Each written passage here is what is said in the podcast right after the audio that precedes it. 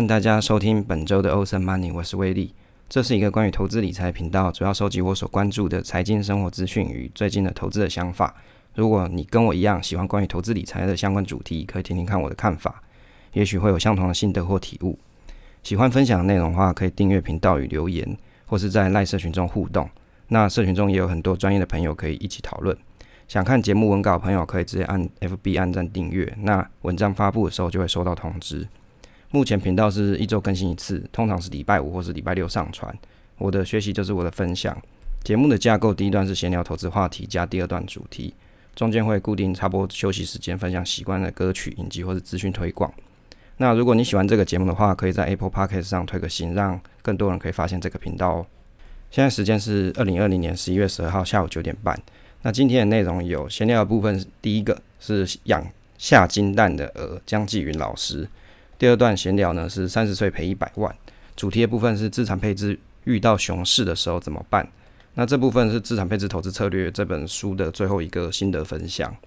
好，那首先开场部分啊，想推广一首歌是月之海的 Love Song。那这首歌呢，我觉个人是觉得这首歌是你听了应该是会有一些回忆的激起啊。如果说你可能听了没有回忆的激起，或是你根本听不懂这首歌的话，那有可能是。你的上半人生的辈子，这个可能故事性还不够啊。那如果说你听了这首歌可以激起你某一些回忆的话，那我相信这首歌就非常适合你。那如果你想听这首歌的话，在资讯栏位连接可以点击。好，那开场的部分啊，因为最近收到那个就是出版社的书啊，这个书名是叫做《修正式价值投资》。那我觉得这本书其实还蛮容易阅读的。那我觉得里面第一段有个故事不错，就是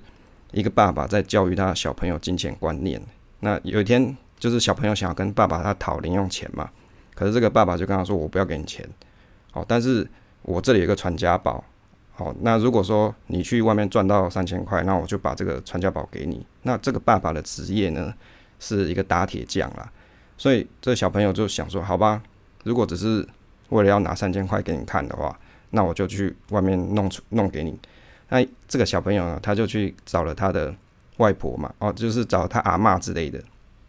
跟他要了这三千块，然后后来就给这爸爸。这爸爸一看这钞票啊，就说这不是你赚的，就把扔到火里面把它烧了。那这小朋友呢，就想想，好吧，你不相信我，那我就再去再去找钱嘛。他就找了他妈妈，跟他要了三千块，啊，顺便在村子里面跑了一圈，满身大汗，然后跑回来，然后又拿这个三千块给这个爸爸。那这爸爸就看了看，就说：“这钱也不是你的。”他就丢到火里面把它烧了。那这个小朋友呢，他还是不死心，就想说：“好吧，如果爸爸的教育是这样的话，那我就真的去上班了。”所以他就真的去上班了。结果他做了一个月之后，他好不容易挣了这个三千块，就拿给爸爸。那这爸爸呢，看了一看，也不不多问什么，就把这三千块丢到火里面把它烧了。这小朋友就大叫，就说：“哎，这是我。”这个月最辛苦赚的钱呢，然后这时候这爸爸就说：“好吧，这个钱真的是你赚的。”所以他就把他传家宝一个木箱子，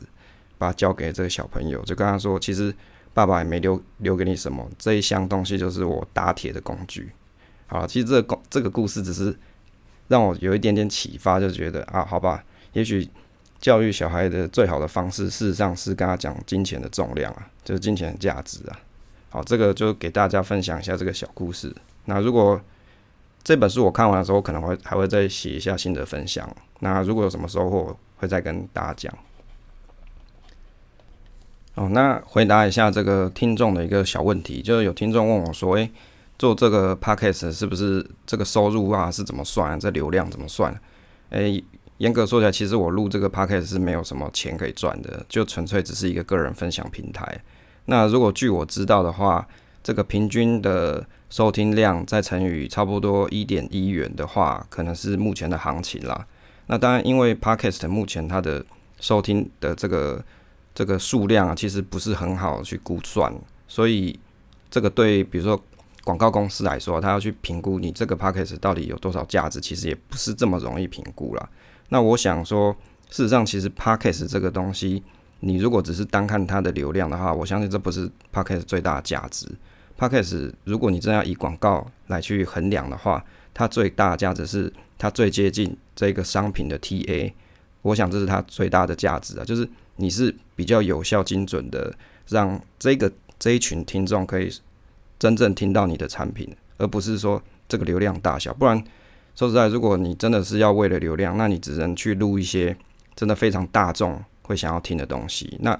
我相信，如果只是这样的话，那节目就不会这么多元了。但是事实上 p a c k e t 的市场是有很多不同的专业。那有的人可能是他是做，比如说像摄影相关的，或者有有的人他是比如育儿相关的，就像我们有推广一些 p a c k e t 的节目，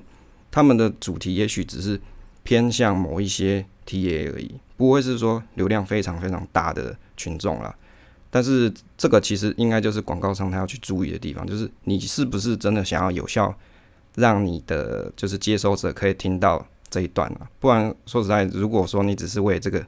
流量的话，那你只能去下就是前几名的那那几个而已。好，这是我的心得跟分享。好，所以其实这个东西我是没有赚到什么钱的，只是说有一个这个机会跟可以跟大家分享，诶，那这就是我的快乐。那第一段的部分啊，第一段闲聊的部分啊，我们今天讨论的是这个养下金蛋的鹅江继云老师啊。他号称是台湾江菲特。那这一篇呢，基本上我是看了这个江继云老师在这风传媒的影片一些心得啦，就是看完他的影片啊，一些心得分享。那当然，这个影片的细节大家可以去风传媒的这个频道去看这个影片。那我只是讨论个人心得啦。那这个老师呢，他是六十年次哦，那民传大学助教哦。首先要先讲一下这个江老师，基本上他是做啊波段存股。哦，我觉得他应该算波段的操作加存股这两个项目。好，那这老师他是六十年次，就是民传大学助教，那台大国际系的博士。好，那曾经担任证券营业员。那在五年内，这个江继云老师啊，他就将三百万的本金滚出千万资产。那他出了一本书，叫做《自己养会下金蛋的鹅》。那他出书的念头是希望给。理财第一步的人，学习以安全稳健的方式进行投资，为自己建立被动收入。那我觉得，其实这个他这本书啊，因为你他这里面提到说，他是五年内就把这个三百万滚出千万，其实听一听是真的蛮厉害的啦。那我就蛮好奇的，因为看了这个影片，所以我就对他的这个资料做一下收集。那我觉得他书里面的目录啊，有一段的话是不错的。他说啊。对大多数的受薪阶级而言，他们的主要收入来自于每个月工作所赚取的这个薪水。然而，对大部分的富人来说，他们并非靠薪水来赚取收入，而是靠经营企业或是投资房地产、股票这些金融商品来获得财富。那我看了一下这个老师啊，他在民传大学的这个课程，主要是企业概论跟行销管理啊。那主要专长其实就是像 marketing 啊，service marketing，好，就是。比较像是跟销售相关的专业。那他受新闻采访提到说，就是有记者问他说：“啊，这个少子化不是会影响老师的工作吗？那会不会怕说以后没有退休金？就是因为都没学生了嘛，那要老师干嘛？”他说：“他不不是不担心，他要靠自己华丽的转身，而不是被迫离开。”他说：“他是江菲特，意思就是说遵循股神巴菲特的三个原则，就是不懂的股票不买啊，股价不便宜不买进。”那持股集中而不分散。好，其实他讲这个持股集中的不分散，其实这个东西，有的人的想法是觉得我要分散投资啊，那有人是觉得说，那我就选好啦，那我就是集中有效打击啊。所以其实两种方式都可以，就看你怎么应用。那他的故事哦，他大学毕业的时候，他第一份工作是营业员，那每天看大家操作都是追高杀低啦，大赔小赚。那最后毕业，他自己也是啊，他自己也是这样操作了。那最后呢，他就离开这个营业员的工作，又跑去读书。哦，这个时候一读不得了，就读到博士。三十四岁，哦，三十四岁开始到这个民传教书啊，就教了十四年。哦，他这个民传，我看他照片应该是在那个龟山的这个民传大学啦。那我是有时候我年轻的时候还蛮常在那边跑步的，就是在他那个校园。其实校园也是不会很大了，但是风景也还可以。那他这个二零一五年的时候啊，运用低利的房贷，哦，利率大概是一点八八帕，哦，他这个房贷他是事实上是真贷啊，不是说他在买一间房子再贷款，不是，就是他已经有房子，他只是在把缴过的钱再贷款出来，好，那这个这是他的方式，他用真贷的方式快速滚大他的股票资产，他增贷大概两百万，加上本金的一百万，一共是三百万进场买股。那他在二零一五年的时候买了这个中信金，那当年他看这个中信金的股利啊，配股是零点八亿，配息是零点八亿，大概他买了这个一百八十五张中信金。那二零一七年他看这个中信金的股利缩水，那当年中信金是变成从当年那一年度开始，中信金就变成一元金，那他就获利了结，拿回这个三百，哎，这个它的成本价就把这个成本价拿回来，又买了这个烟花子公司爱讯。方式就是他卖掉了一部分，那取回了本金，在这个市场上他只留下零成本的股票。这个其实有点像是我以前买的一本存股书，就是新大的零成本存股书一样。这个新大他其实常常常去上这些财经节目了，我相信应该有在存股票的人可能都知道他。那新大他认为纯股族的挑战啊，是一套有进有退的、有有进有据的做法。以为一直买不要卖就能成功是最大的迷失，所以他会卖出股股票，适时换股，就是以长线保护做短线的这个价差交易。好，这个就是我其实我看他这本书，我也知道他有这个零成本的这个计算方式，所以到后来我自己在设计我的这个就是关于股票的 Excel 就是 VBA 程式的时候，事实上我的零成本的计算方式是参考他的。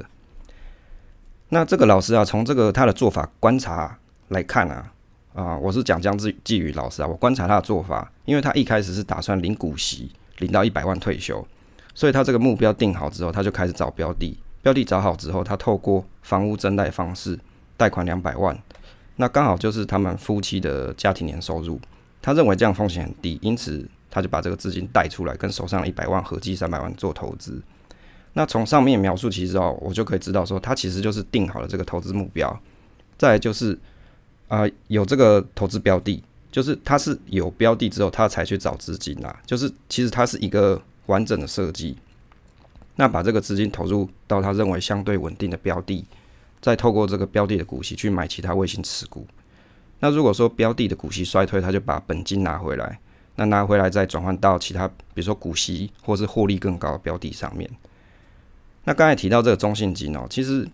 像这个金控股啊，其实很多金控股早期事实上是有配股票，但是因为这股本越来越大，那到最后只好只配现金，不然你的获利跟不上，那这样 EPS 就难看了，所以会变成说为什么都像第一金啊、中信金慢慢都只配现金，就是这样来的。这个因为转换标的哈，前提是它只留下。零成本的部位在场上，因此他的心理压力的负担会比较轻。哦，那或是用标的的股息再去买比较成本比较高或是有潜力的标的，那这样心理的压力也相对较低。其实它的方式就是有些纯股书上面会介绍的方法，也就是先有一个核心稳定核心的持股，再透过这个股息的方式把核心持股养大。再来才是养卫星持股，因为要加速资产累积，因此才会开始做标的的转换，把金钱放在股息更高的标的上。那我觉得其实这个里面啊有几个地方值得思考一下，我也从里面学习到一些东西啊。那第一个是这个转换标的的成本计算啊，这个转换标的的前提啊，可以从两个地方来看，就是你干嘛要转换标的啊？那如果说从直利率来出发，那也就是说，它变更标的后的直利率比现在股票直利率来的高，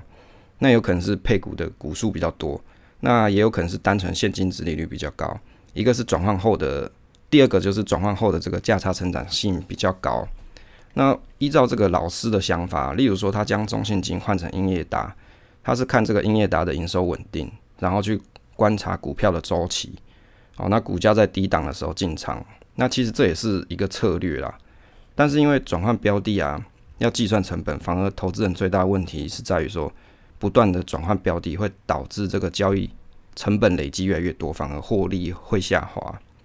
好，那第二个我思考到的点就是说，转换到什么潜力比较高的这个标的啊，其实这才是最大的问题，因为。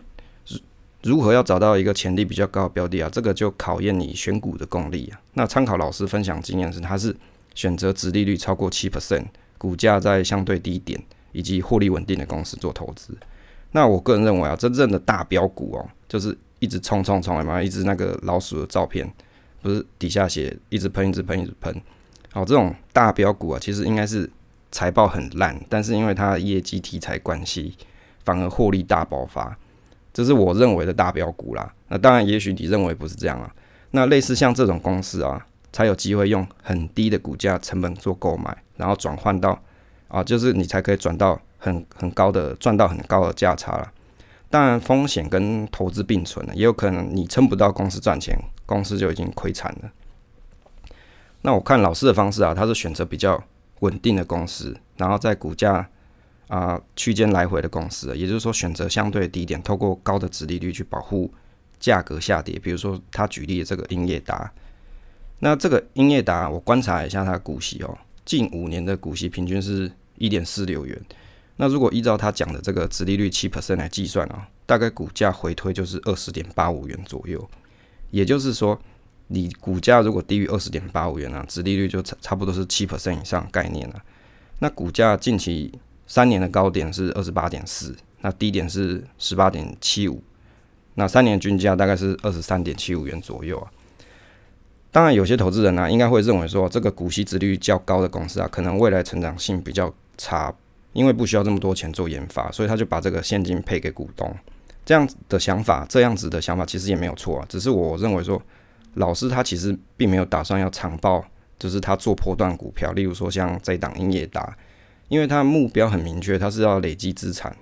要么就是做波段赚到价差，要不然他就选到低期低基期，然后未来可能业绩题材很好的公司，就是这两种方式啊。那如果我照他的方法，我使用联想法哈，就是你做股票，如果你有点盘感或者 sense 的话，你可能就有一些联想法，像。英业达相近的这个人保啊，它的线图我也拿出来看一下，因为它一样是这个代工厂电子五哥的成员嘛。那电子五哥基本上就是红海、人保、广达、英业达、伟创这几间公司啊。那如果我们去观察这个人保的月线啊，其实你可以发现说，它平台打底已经好一阵子了，大概从二零一三年到二零二零年这七年的期期间，大概都是一个底，就是基期比较低。那如果你拉近到周线来看哦，可能会发是发现类似的周期现象。这个什么叫做发现类似的周期现象？就如果你观察这个波形图啊，它就很像一个 side wave，就是高低好像都在一个区间震荡啊。你你如果你去观察，像零零五六也差不多是这个特性啊，就是均价差不多落在二十三或二十四块左右吧，它会有一个底部，也会有一个高点，就是差不多一个 side wave 的波形在那个地方，虽然不是那么完美啦，只是很近似。那如果我们看这个人保的周线啊，就会发现类似的周期现象，就是底部差不多在十七块，那均线是十八点六，那顶部呢大概是二十元了。如果用十一月十号的报价是十九点一元来看，哦，就差不多落在中线高一点点了。那当然，如果你要参考这个姜老师的做法，那你可能要再等待一下。那这个人保呢，它五年的平均股利是一点二元啊，因为它每年都发一点二块。就是这五年都是发一点二啦。那依照老师的新法七 percent 值利率啊，去计算的话，那大概是这个十七点一四元以下的价格，它值利率就七 percent 以上。好，这是老师的做法了。那我以前啊，我有看过一个老师，他叫做苏松平老师的书，好，他有提到 A 股 B 股交换操作法，也就是类似的方法，就是把波形啊，就是股股这个 K K 线图这个波形相似的股票。比如说 A 股跟 B 股选一档啊，比如说在 A 档的波段高点下车，然后就选 B 档的波段低点上车。当然，你说这两个东西啊，到底有没有什么逻辑啊？就是这个两个波形很像，到底有没有逻辑？我认为是没有一定的逻辑啦。甚至你可能这两间公司连题材都不相干，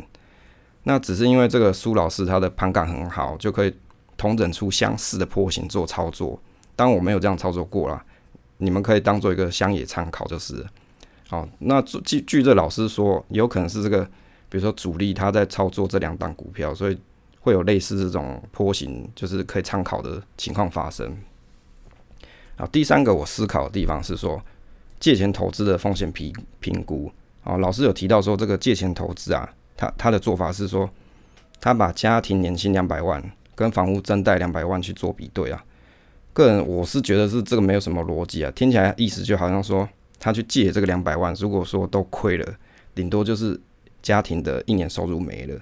但是他可能认为这样他可以 cover 回来了。那我想说，借钱投资啊，这个风险评估其实不是这样算的，应该是要计算好说，你借这个钱，如果说你真的还不出来，这个现金流是不是会被卡死？那如果说现金流上因为利息低可以撑得过去，这样就没有问题。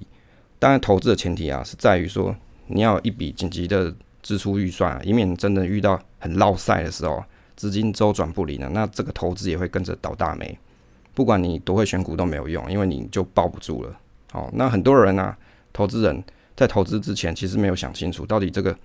钱还不出来的时候应该要怎么面对，一心只有想到说要赚钱，可是借钱的时候啊那个心理压力会很大哦。比如说三月跌幅，像年初买，可能你三月就赔了，三月底的时候就赔了二十 percent 以上，那两百万就是账面亏损四十万啊。就算你利息很低，就是只有一点八 percent 好了。会不会觉得就受不了了？因为还有可能电梯继续往下走，诶，这个四十万的亏损会不会变成负五十万、负六十万？投资的恐惧是在于说，你根本不知道那个底在哪里。看到这个账面的亏损以及你的现金流压力的时候，那个心理的压力就会很大。这个就是另外一个课题啦，就是你借钱投资啊，你可以放大获利，但是也会放大你心里面的这个亏损压力。那如果说你要投资借钱，你可能要先想一下这样子的情境，好，就像我刚才讲的，这个这个赔钱，如果数字越来越大的时候，你心里面会怎么想？好，第四个思考的地方是说，那如果说你选的这个标的，那看错什么？看错的时候应该怎么办啊？如果看错标的的时候怎么办？我个人认为说，你选标的啊，一定会有看错的时候，所以老师讲的也没有错啊，因为他是选择这个获利稳定的公司，就是殖利率七 percent 以上。至少他看错的时候，还可以指望说有这个利息去降低这个心理负担不过看错最困难的是的在于是什么嘞？就是你要再转换下一个标的，这个应该就是最难的地方，因为你可能要先想好停损的点，或是你干脆不停损，然后就直接领股息就好。如果照老师的节目的描述啊，他可能是后者的可能性比较高，就是放着领股息嘛，反正有七 percent。那第五个是降低心理负担的方法。那照这个江老师的说明啊，首先就是你要有核心持股，那利用这个股息去买极其低、殖利率高的标的，那把这个核心持股的部分的钱，好，就是在你当时购入的成本，好，这样子的资金你把它拿回来之后，场上就只剩下零成本的股票，那回收的资金就可以再往下一个标的前进了，所以不断的以此要领反复操作，那不断的做波段的价差累积资产。当然，我觉得这个东西其实很理想化，因为你要将成本拿回来，这个还可以。但是首先你要找好转换的标的，再投入资金，这个比较困难。而且你投入的时候一定是要分批进场才会安全。我觉得姜老师的分享其实还不错啦，也许不一定我们可以复制他的想法，至少他要把这个他投资的一些逻辑啊交代清楚。那至于说股价波动的周期性，我认为这个只是一个回撤的效果了。不一定说未来一定还会持续发生，所以某种某种程度其实也是存在风险。但是投资就是这样啊，你相信你的这一套，然后你去执行它，接着你就只能交给好运的。但是至少可以肯定的就是，他相信他研究出来的心法，所以投资就会稳，不会乱操作。我想这个就是大家可以学习他的精神啊。好，这个姜老师，我我个人是觉得他的做法就是比较像我以前看过这些纯股书。的老师，他们的方法把它通整在一起啊，因为他觉得他当一个老师嘛，可能他认为他年薪一百万这样的收入不是很好了，他想要加上，就是他想要早点获得每年股息一百万的这个目标嘛，所以他必须要做这个破断价差的操作，才能加速累积他的资产。所以他为什么会去做借钱投资的动作，也是为了要加快他这个股息累积的的速度了。所以我想他的方法也没有错，至少他已经有衡量过这个风险的地方嘛，他有想好了，然后呢，他就投资，他也想好他的策略，所以我觉得他买这些股票啊，他自己内心应该是睡得着觉，不至于说会乱买乱卖啊。那我觉得看了他的东西，我也是有一些思考，我觉得这些东西也许我以后也可以参考一下。那关于这个江继云老师的这个这个他的故事分享啊，就到这边。那当然，你也可以依照他的方法去找，比如说像我刚才去找，像这个人保嘛，哈，这个人保这个公司，也许它的这个股价也是有些规律性啊。那你也可以去找一些，比如说其他公司，这个股价也有规律性的。那你你就不妨你可以先做模拟看看啊，就模拟看看，诶，这样子的方法到底有没有搞头？那如果你觉得有搞头，你不你也可以这样试试看啊。好，那关于他故事就分享到这边啦。最近在这个 PTT 上面啊，看到了有一篇文章，它叫做《三十岁赔一百万是什么样的感觉》这篇文章。那这个故事的内容哦大致上是有一位朋友他分享，他出社会五年。然后在今年三月大跌的时候，他的这个资产还是挣四十万，就股票部位还是挣四十万了。但是啊，应该跟跟着应该讲说，他投资组合的部分还是挣四十万。但是到了九月、十一月的时候，九月到十一月期间，他赔了一百四十万。那这个五年共亏了一百万。他说这根本叫做变相减薪啊。那他有提到说，他有一个可怕的心态，就是想要在这个年轻赚大钱，知道这个他知道复利的可怕，可是。二十到三十年后，他要退休的时候，他怀疑人生，他觉得说我要这么多钱干嘛啦？好，那我觉得其实这个年轻人想要在年轻的时候赶快赚到大钱，这个蛮正常的，所以一定会做很多的不同的尝试。我认为这都是好的，只要这个风险你可以控管得住，就是好事啊。好，他提到说这个赔钱啊，让他心态改变很多。那我以前觉得很贵的东西啊，现在会觉得说啊，股票都赔了这么多钱了，不如花钱对自己好一点。那以前赚几千块啊，就觉得很开心啊。对年轻人来说了啊，那这个现在亏损几万块都没感觉，就是跟那个小女孩压过阿妈之后就啊，你怎么都没感觉一样，因为他心已经麻掉了。他说这个期货啊，本金三十万啊，去年十月接触哦接触这个期货，那今年一月的时候他赚了快五十万，但是三月大跌他赔了三十万，但是呢，他想了一想，他就把这个操作方式反手做空，就变成正绩效了。他觉得自己很厉害啊，好有天分啊，就是天生股神这样。但是到九月底的时候，他看到这个台子期狂杀，就决定停损。那后面怎么买啊，就怎么亏，就跟那个去那个赌场一样，就一开始输就输输输输到底了。那现在他就是该把这个资金啊往这个纯股跟 ETF 放。他想问大家，在亏大钱的时候啊，或是生活中有剧烈的变动的时候，这个心态啊要怎么样回到正轨？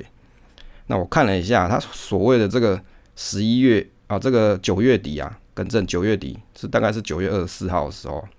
那其实这个跌幅也没有到很大，大概就是一万两千两百六十四点。对，其实跌幅也没有到很大，可能他他部位可能做的方向错了。那你加上这个杠杆之后，就会觉得很大了。那我对于他的这个问题的心得哈，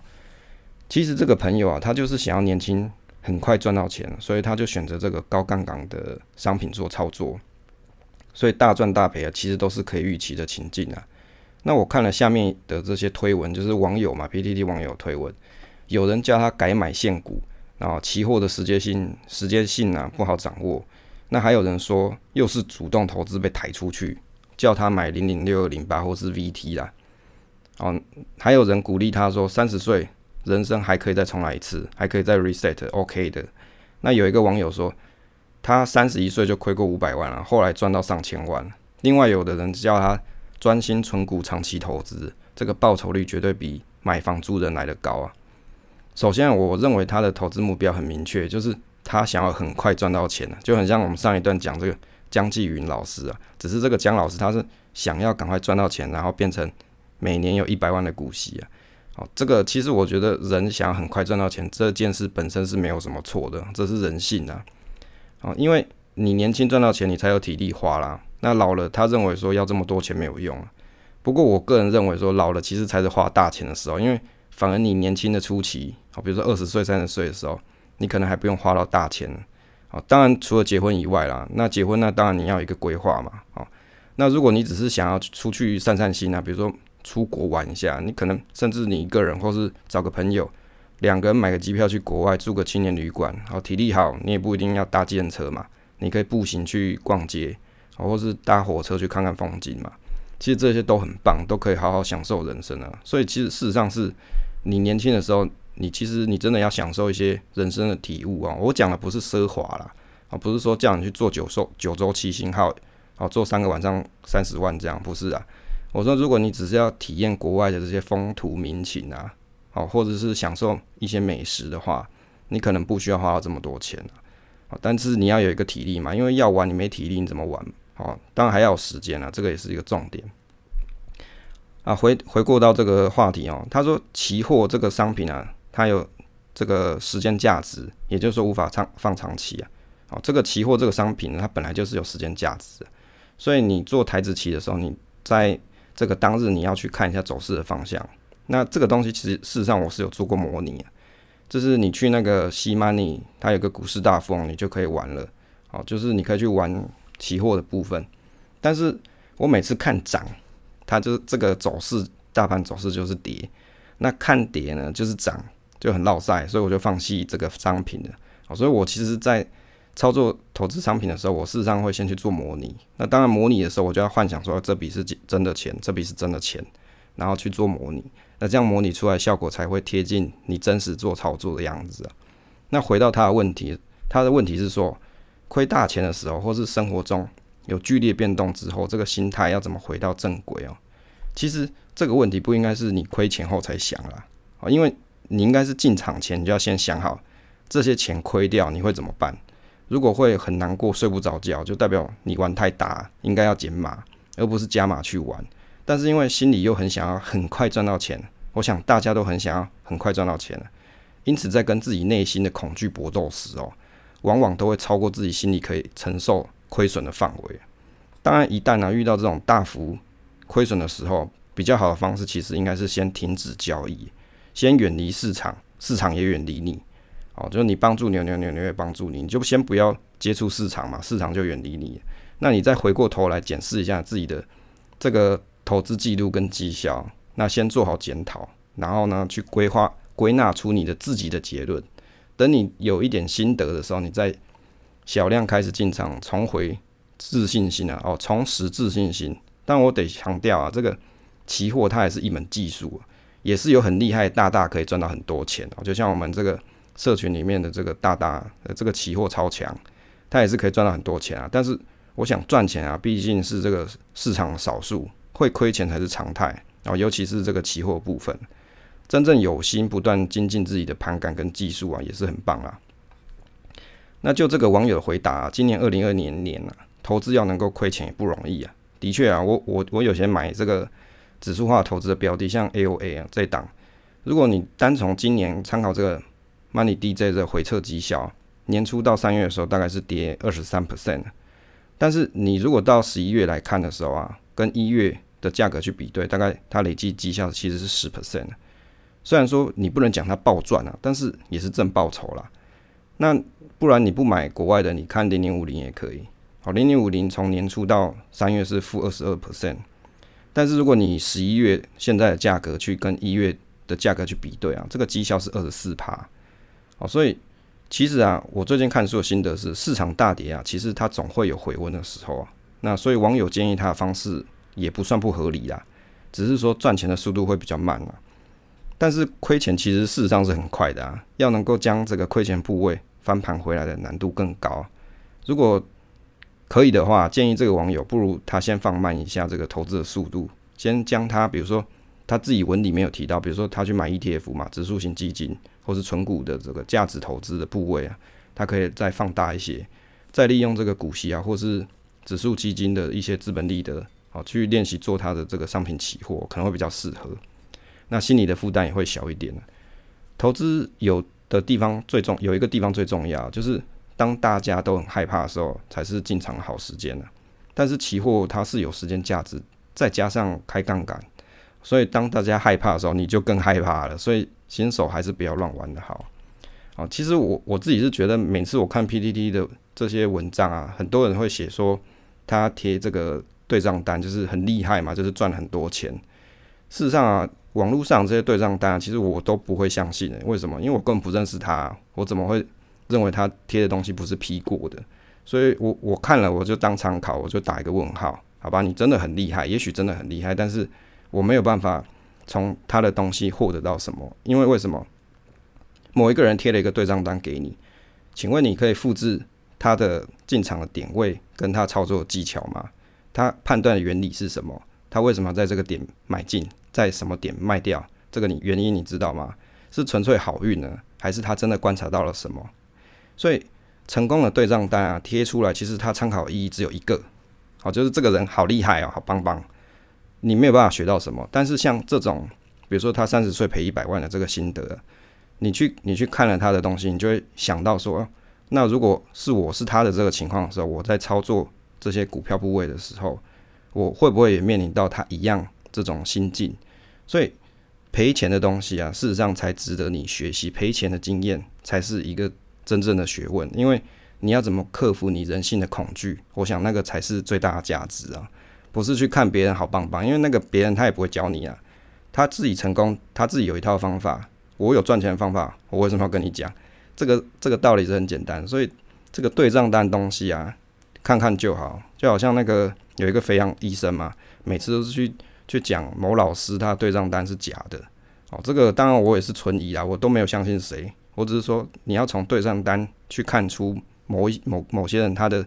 这个能力到哪里，也许你可以这样参考，但是你无法复制，所以可以学到的东西真的很少。好，你不如多看看一些别人赔钱的经验，也许下次你遇到的时候，你会有相同的心得或体悟。哦，你可能加深你自己的操作方式，好，就改善你的操作方式啊，好，就不要犯到别人曾经犯过的错误。好像这个朋友就不错啊，他有讲说，因为他买了，就九月的时候开始怎么买怎么跌嘛。所以你下次就知道你怎么买怎么跌，你决定是不是应该先停手，先停下来，先思考一下，整理自己的操作。好，等你整理好了，你再开始进行购买嘛。那因为市场一直都在啊，你没有必要说一直急着在做操操作，就是看准了，好，看准你再去买，这样会比较有帮助。好，那关于这个三十岁赔一百万的心得就分享到这边。欢迎来到休息时间，那。休息时间的部分要跟大家推广一个有台 Podcast 频道是阿卡里，欢迎来到育儿地狱。好，那这个节目的时间长度啊是二十到三十分钟，大概是每个礼拜的周一会更新。那主播呢是阿卡里，年资四年的全职妈妈，持续累积年之中啊，好就持续累积年之中。好，那节目的内容介绍，育儿不只是爱与包容啊，更多时候是负能量跟黑暗。母爱不是万能吃香，并非绝对。那节目将具体揭露育儿生活的黑暗面跟肮脏面，作为一点点小尝试，无论是新手老手都欢迎来听。毕竟比惨更疗愈啊！正在育儿坑底熬的朋友可以搜寻 Parkes 节目。那欢迎来到育儿地狱啊！这个听起来是啊，如果你正在育儿的朋友啊，可以去听听看别人的一些心得跟分享，也许你在照顾小朋友的时候会更得心应手一点。好，那这个频道推广给大家收听一下，欢迎大家回到第二段主题的部分哦。那今天主题要跟大家分享这个资产配置投资策略下，哦，那最后一段的心得啦。那这一段心得呢，我把它列了一个副标题，叫做“资产配置遇到熊市时怎么办”哦。好，那这个资产配置遇到熊市怎么办这个议题，我们会今天分享。那也许你遇到下次你遇到熊市的时候，你可以参考一下作者的心得跟想法。好，第十四章的部分呢，它是讲说什么时候需要改变资产配置方案。那第一点呢，是造成造成这个资产配置方案啊改变的原因，其实是有两种。第一个就是投资者的理财需求发生改变；第二个呢是投资啊，它有判断错误，就是你投资这些资产前啊，你你可能有一些判断错误，导致你的配置不符合你的心理预期啊。这个心得的部分哦，人生各阶段啊有不同的这个财务规划。有可能你需要这个财务啊，就是你可能需要一些金钱去支出家人，也是有可能啦。所以在这个资产配置啊，它其实不是一成不变，是需要搭配人生各个阶段去做调整。那通常会发现资产配置错误的时候，往往都是在比如说像是熊市啊，或是那个牛市的时候。这个时候，因为你的情绪容易波动很大，所以在调整配置比例的时候，你要能够在这个理性的情况下去做调整啊。就个人的观点来看，如果在做完这个资产配置的压力测试的时候，是尽可能你你如果做完这结果，你已经得到结论了，你尽可能不要去改变这种配置的策略。但是如果你发现你还是需要调整，最好是不要在市场波动很大的时候贸然调整，应该是要观察一阵子，或是到你一年度的调整时间的时候，你再去调整，可能会比较容易在理性的情况底下去做出决定啊。好，这就是一个比较好的方法了。那第二个是调整资产配置的理由，这里面有三个理由啊。第一个是理财的目标快要达成了，第二个是发现自己即将快要死之前啊，都花不完财产啊，就你的财产你都花不完了。第三个是自己这个风险承受能力不像以前这么高。那投资者对于资产配置的调整啊，应该都是长期性的进行调整，目的啊，应该是要满足，比如说长期负债需求，或是实现长期的储蓄目标啊。我自己是觉得啊，第一个跟第二个理由啊，可能一般人还没有在退休之前，应该都还想不到这这样子的事情，就是啊，发现我的理财目标就是我退休金已经快要达成了。这个第二个呢，是你发现到死之前你的钱都快花不完哦。这个我觉得一般人可能是没有办法这种想象啦。可能就像上诶前几期我们分享这个九妹的故事，可能像他这样子，比如说他预期三十五岁要赚到钱，他三十一岁就达成了。像这种成功人士，你可能就会遇到。那第三个呢，就是自己的这个风险承受能力不像原本这么高。好，这个可能你要在历经几次的这个股市大跌之后，你才会有一些想法跟体悟。好，这就是我觉得今年就是特别美妙的一年，也不是讲美妙，应该说特别的一年呐，就是。有很多人就是挂了嘛，那市场也有一个大跌，然后还有比较严重的这个疫情啊，那这个这就是一个很好的机会，可以去让你检视，因为大家都还在这个市场嘛，你就有机会去看一下当时你的心情跟境遇是怎么样子。那第三个呢，当理财目标快要达到的时候，如果你刚好遇到股市在牛市的情况，你可以抓住这个牛市的机会，去降低你的产品组合风险系数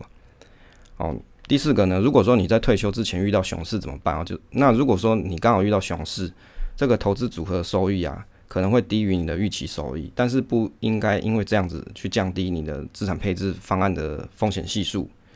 哦，因为当面对熊市的时候，投资人他不应该去提升这个组合的风险啊。哎，应该说，如果说这个市场在很好的时候，投资人其实也不应该随便去提升组合风险，因为这样子投资组合会容易超过。你的风险承受能力啊，那如果说即将退休的投资者，建议他在面对熊市的时候要做到几个点。第一个就是不要去增加组合的风险，就是透过啊透过增加风险去弥补你的损失是比较不好的做法。那第二个是不要降低组合的风险，因为熊市总会有好转的时候嘛。好，就像今年嘛，现现在是不是比较好一点？那第三个是尽量在退休前或或者是几最后几年。或是最后几个月啊，多存一点钱呐。第四个就是考虑再多工作一两年，那这样就可以多几年的时间，你才进入退休。好，这个项目一跟二啊，确实要做到，的确是要对自己的投资组合有所坚持，跟相信你自己的选择。那项目三跟四啊，我想是真的没有办法去想象，啊应该是你你真的要到了你要退休的那个前几年，你你才会去想象到说我是不是。应该要考虑到说，我再多做几年，然后你才有比较多的钱可以面临到退，才可以进到退休生活啊。就是如果你遇到熊市的时候，作者的建议就是说，你不要随便改变你的投资组合，因为你改变你的组合呢，就改变你的你的风险。那如果真的迫不得已，那你就只好延后几年退休，或是在退休前几年就尽量多存一点钱呐。啊，其实讲讲好像废话，但是事实上这就是一个。啊，蛮现实的做法。你真的遇到熊市，那你的资产，比如说掉的比较多一点的时候，你也只能靠工作的方式延长你的工作，然后多累积一点资本在这个组合里面。那就期待这个这个熊市呢，又可以恢复到以往的欣欣向荣的市场。啊，第五个是投资不只是为了自己。如果说这个投资人的资产受益者啊，他不是只有投资人自己一个。那他应该要将相关的人员的年龄做一些叠加，好，再用综合年龄来计算债券比例。比如说你自己是七十岁，小朋友是三十岁，那股债比啊，事实上它是五十比五十，就是你把七十加三十再除以二，好，那这个就是他建议给这种你如果有其他的资产受益人的时候，你的资产配置的设计方式。那我的心得是哦，投资人往往都有后代，做这个资产配置的时候要考虑到。将继承人列为规划之中。不过，因为现在少子化，也许就不用想这么多，就是你顾好你自己就好了。那如果说你遇到熊市不知所措的时候，怎么办？怎么办哦？那第一个呢，可以看看你现在的投资组合到底有获得多少收入了。如果你一年的生活关开销，光这个股息啊，或是利息，或是其他收入的现金流，比如说你有房子租人啊，你有租金啊这些，你就可以过生活。那这样就可以更加从容的姿态去度过熊市。那透过这种检查收入的方式，你才容易去度过这种景气寒冬。好，所以我们前一段不是讲江继云老师，他就想说，一年如果有一百万的这个股息收入，他就认为可以退休了。好，那第二个是，如果对于这个收入啊，你去进行检查之后，发现说自己对于这个未来的组合，你还是未未来这种你的投资组合，你到未来你会很担心，那蛮有可能就是你股票的占比这个比重过高了。那你可以借由降低，比如说降低一些些啊，像书里面举的例子是说，你减少十 percent。那去减缓你自己投资的焦虑，因为小幅度的减持股票部位啊，对于这个投资组合的长期收益，就是长期报酬不会有太大的或是很剧烈的影响，但是可以减缓就是你投资的这个人的心理的这个这个恐惧的心态，你可能就会小一些。好，那第三个，如果说你已经减持股票占比十 percent 了，那你也可以用理性清醒的心态去思考问题了。那你就可以在熊市里面屹立不摇哦。那如果你达到这个样子的情形的时候，你就应该保持现在你的这个资产配置的比重，那维持这样子的风险系数水平哦。即使到市场回暖，那也不要再调整回去。啊，第四个是因为惊慌失措而割肉投资人啊，总是在市场谷底的时候抛售自己的股票，因此在这个市场复苏的时候，他们也就失去翻身的机会，然后就开始对有钱人仇富，我就觉得别人有钱都是错的。好，那我自己的心得是说，关你关于这个书里面写的这一段啊，描述很好。投资的心法不在于说教你如何赚大钱，而是在教你如何在市场不好的时候，依然可以留在市场之中。那不要错过市场回春的好时机啊！哦，就是你如果被吓吓死，像三月一堆人被吓死嘛，那你就那时候我看一些存股老师啊，他就开始卖股，就说啊，现在这个状况不好，我要等状况。明了的时候我再回来买，那你结果你那时候卖，你全部都是卖到最差的价格啊，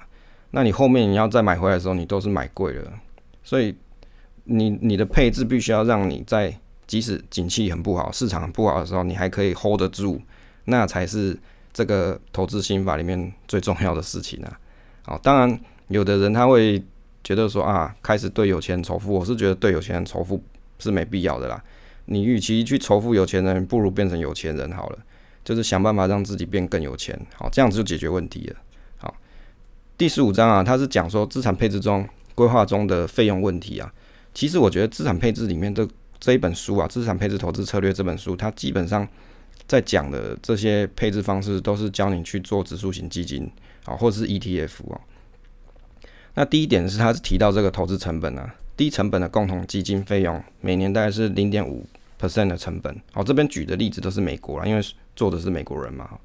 那高成本的基金组合每年是一点五帕的成本，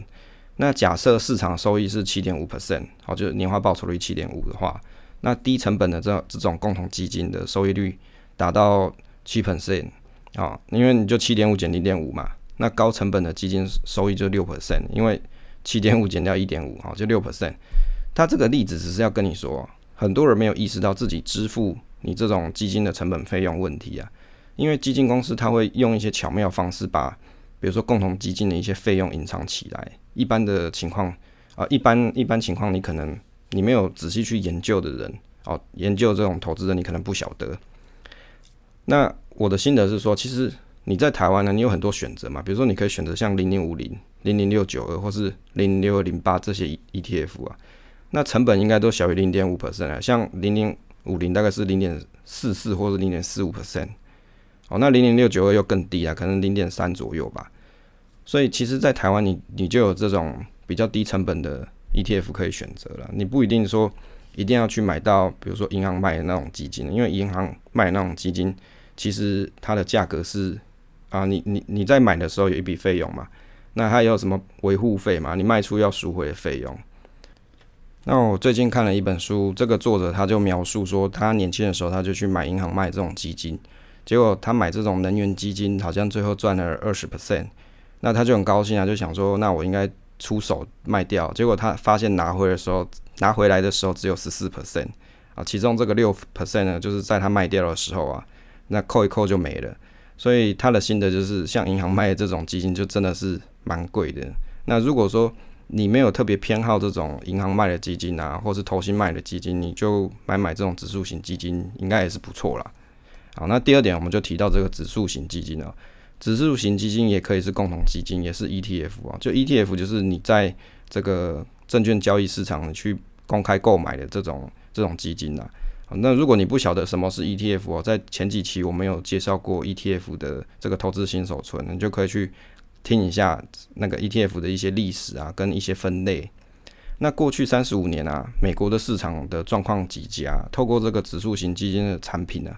就可以替代投资人完成投资的工作。但是很多投资人没有发现到这种捷径，他们的投资成绩不是法上可成，就是一败涂地。那这个投资人的投资成成绩啊，之所以不让人家满意的原因有几个原因。第一个就是投资费用过高哦，第二个就是投资者在确定投资组合的这个过程中啊，他跟风的心理过于严重，或是过于依赖这个专业人士本人啊，本身没有对这个投资做一些深思熟虑的量化哦这个考量，就是你没有想过啦。那第三个是投资人对于投资市场，不管你进入市场或者是跳跳，诶，就是你不管是进入投资市场啊，或是你跳离这个投资市场这个时机，你都欠缺考虑啊。通常就是都是在这个股市上扬已经一段时间后，才选择想进场。他们退出市场的时间点，通常都是经济萧条，或是股市已经向下，就是像电梯向下的时候。这个投资人其实应该要注意说，过度兴奋的情绪啊，跟过高的费用都是敌人。当他人变得贪婪不堪的时候啊，就是自己应该要提高警惕的时候。当其他人都已经提心吊胆的时候，那他们就可以让自己的投资战略变得更贪婪一点了。这个我的心得是，频繁的交易啊，代表说你的投资决策。出错的几率更高了。如果说对于这种波段的投资人来说，你想你应该是先想好策略跟投资方法。那也许你一年只要交易几次就可以满足你这一年度的预期的投资收益啊。所以看对重压暴赚啊，不是那个就是哎这对这个这个好像是那个花花股市社的这个花花社长名言啊。啊，第三个是指数型基金对于资产配置上的优点啊，其实这个都老生常谈了。第一点是。追踪指数的过程，啊，这个犯错几率比较低啊，因为你只要去掌握跟市场绩效挂钩的这些指数型基金 ETF，就可以去做好你的资产配置的风险规划。第二个是它有低成本的费用，ETF 的成本大概是零点一 percent 左右。好，这里讲是美国，不是台湾。好，在美国的 ETF 的成本的确是很低啦。好，第三个是低税客负呃低课税负担，因为指数型基金它的交易频率比较低。那我心得是说，这本书啊，说明了很多指数型基金的优点。我想市场上有很多相关的 ETF 可以去使用或是做投资啊。那你也可以去考虑投资，像作者一样，就是就是他，因为他美国人嘛，当然就买美国的指数型基金了。但是你要去选择适合你自己的低成本方案，比如说像那个最近有有像永丰丰美股定期定股，那你也可以多一点资金汇到海外，或者是你不用这个永丰定期定股，你也可以用。啊，你一次有多一点资金汇到海外券商去做定期定额也可以。第四个就是雇佣收费较低的顾问。如果说投资人他不想要花时间来做管理自己的投资商品，或是因为你自己身体的原因没有办法做管理的话，解决方式就是聘雇一个职业的投资经理。那一个好的投资经理可以帮助投资人制定资产配置的方案，并且制定好，就是并且帮你执行你定好的这个。就是这个成果了，好定好的方案跟监控的成果，然后再帮你做再平衡。那如果当有发现 issue 的时候，他可以去做修改。那这个规划跟实施，哈，我说这个好的一个顾问啊，事实上他要做到什么？就是规划跟实施，啊，帮助客户知道说他的现金流的需求，然后设计符合投资人的方案，而且要保持策略的前后一致。哦，那尤其最重要就是，如果说当市场越来越坏的时候，这个投资人可能会需要跟其他人做交流。那这时候投资顾问就很好，他就可以跟这个投资人去沟通，那帮助投资人恢复平静，避免做出错误的卖出决定啊。啊，第四个就是找到一年三百六十五天，天天可以为自己服务的人。哦，这个因为我要强调，这作者是美国人，我不知道台湾有没有这样子的这种这种理财规划师。那我心得是说，找寻合适的理财规划师。啊，我想不是去银行里面找理专啊，那个应该，那个那个银行理专，因为啊，银银行理专，因为他要卖他的商品哦，我想是有利益冲突的。如果你真的要找合适的理财规划师啊，应该是要去找说他有 CFP 证照，而且他是独立事务所的这种的。那当然你要到财力到这个阶级的时候，我想我相信你是有很多选择的哦。那如果你在还没有这种财力的时候，还是管好自己的这个当下的财务哦，就是自己先管管好自己啊，才是你的当务之急啊。好，那来来到最后第五个结语的部分哦，一个成功的资产配置的这个重点是在于低成本的投资产品与风险系数是要你的可以承受的范围。那成功的核心是在于说，投资人可以相信这样子的组合啊是适合你自己的，而且你对这个组合是有信心。那不管是在市场什么情况底下，你都可以坚持这样子的投资组合跟比例。好，那我的心得啊，关于这本书的心得哈，因为这个是最后一次分享这本书的心得内容。那心得部分是资产配置投资策这个策略这本书啊，我是大概从八月开始进行读书心得分享啊。那从资产配置的基本观念啊，比如说啊资产配置类别的选择，以及美国股票标的啊、债券、房地产商品，好到后面的生命周期的配置方式。还有资产配置的压力测试，到最后这一段的是熊市的应对方法。我觉得这本书啊，它其实就是完整的交代资产配置的时候，你会遇到一些问题跟建议做法。那几次的这个读书心得整理啊，也让我比较呃真的很 detail 的去了解这个书里面的内容，然后也搭配一些实际的联想或者实际的回测。好像我们前一前一次的就是关于这个资产配置的压力测试，那就举了。比如说，我利用零零六九二跟零零六九六 B 去做压力测试。那如果说未来我自己在做投资规划的时候，我相信这样子的一个这个架构会蛮有帮助的。更就是我的一些心得跟一些研究，我觉得应该是蛮有帮助的。那也希望借由这样的分享啊，不管你是收看文章或者收听的听众，那都可以有所收获啊。最后这本书也就是送给了我们就是长期收听节目的。这个忠实听众啊，那我相信这本书可以带给我很多，我相信也可以带给你很多成长。好，那关于这个资产配置投资策略这本书就分享到这里。那当然，我们后面的节目还会再去读别的书啦。好，因为我的学习就是我的分享嘛。然后如果我没学习了，我怎么分享？所以我还是会去找一本书来看，那再分享给大家。那我相信读书心得的分享啊，它不是只是去讲解哦，或者是揭露。这个书的重点不是，而是我看了这个书以后，我有一些联想，或是我举了一些实例，是我从这本书里面获得的东西。我相信那个才是读书心得里面最宝贵的地方。好，那这个这本书的内容呢，就跟大家分享到这边。好，来到这个结尾时间的推广。那结尾的部分呢，要跟大家推广 Podcast 频道，是叫做路卡的斜杠日常 Radio。那它是每个礼拜二。啊，每啊跟着每个礼拜两次跟大家聊聊斜杠的微创业日常，那提供自我成长的话题啊，跟一些创业的心法，还有一些单品咖啡风味的介绍啊，那这个咖啡产品的相关知识，那以及像旅游美食啊，或是超商新试吃的一些分享，还有一些网友的干化性的话题陪伴大家，听起来蛮多元的。那如果你也觉得像一些分享创业的内容啊，或是你喜欢咖啡以及旅游啊、美食啊这些，那你可以去听听他的新的分享，好，听听他的 podcast 频道。好，那关于这个路卡的斜杠日常 radio 呢，这个连接会放在资讯栏位，大家可以去点击。好，结尾的部分啊，回答一下听众的疑问，就是可能会听到像是那个风铃的声音，就是因为最近桃园这边风比较大。事实上，那个不是风铃，我有去调查一下，应该是楼上的树枝撞到了那个铁杆的声音啊。因为我我这边窗户外面其实事实上是没有装什么风铃啊那些东西，但是因为楼上好像有种一些花，那个花园有一些树，它会去撞到那个栏杆了。那当然，因为我没有专业录音室，所以就是用这样的方式给给大家做呈现，也是一个真实的人生的体验。好，那谢谢大家收听这期节目啊，那希望对大家有所帮助。那你可以订阅支持这个频道，或是留言。那分享总是单纯的快乐。那期待下次再见。